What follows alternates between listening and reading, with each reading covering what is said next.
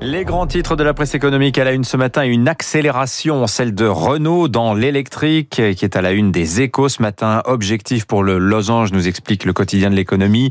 Sortir en tête du fameux virage technologique, le virage de l'électrique, dans lequel il était rentré le premier il y a dix ans, avant de se faire rattraper. La trajectoire de Renault dans ce virage est résolument rétro-futuriste, puisqu'après la R5, c'est la 4L qui va renaître de ses cendres, en version électrique, bien sûr. Objectif pour le losange, 90% de véhicules à batterie en 2030. Alors il faut lire l'interview de Luca De Meo, interviewé euh, notamment par David Barou. Euh, Luca De Meo, je vous rappelle, c'est le patron de la marque depuis un an. On a l'impression d'entendre un patron de la tech. On ne parle plus de voiture qui roule, mais d'une voiture connectée. La vraie Renaulution, toutefois, on le sent, elle est industrielle. Renault est en train de nous dire qu'il va relocaliser sa chaîne de valeur en France tout en abaissant les coûts de production. Charles Bonner nous expliquera tout dans le journal de l'économie dans un instant. À la une également ce matin, changement de règles à partir d'aujourd'hui pour le e-commerce. Bruxelles veut en finir avec la fraude à la TVA. C'est ce que nous écrit à la une le Figaro Saumon. Fini le Far West fiscal sur Internet. Hein, les produits qui arrivent de l'extérieur de l'Union européenne et vendus moins de 22 euros n'échapperont plus à la TVA. C'était le cas jusque-là.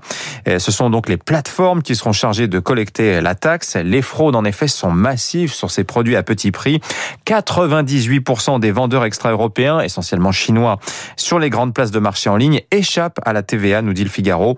Euh, et la bonne technique, c'est de fractionner les envois pour faire tomber le prix d'un achat sous la barre des 22 euros.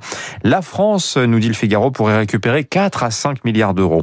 À propos de e-commerce, le Wall Street Journal révèle qu'Amazon euh, pose des conditions de plus en plus léonines aux vendeurs tiers. La plus exorbitante de ces conditions, accepter que le groupe prenne une part importante euh, de leur capital à prix avantageux. Le Wall Street Journal révèle ainsi qu'Amazon a conclu un peu plus d'une dizaine de contrats de la sorte avec des entreprises cotées, idem avec plus de 75 sociétés non cotées. Nombreuses pages aussi dans vos journaux sur le centenaire du Parti communiste chinois ce jeudi 1er juillet, dossier de 25 pages notamment dans Challenge sur la Chine suprémaciste.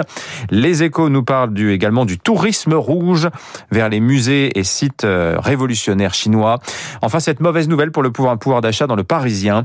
Les prix des carburants flambent dans la foulée de la remontée des cours du baril. Ça pèse sur le litre de sans-plomb et le diesel qui sont au plus haut depuis un an et demi. De quoi nourrir des interrogations sur la rentrée sociale. La grève qui démarre à la SNCF euh, aujourd'hui en donne peut-être déjà un avant-goût. 6h30.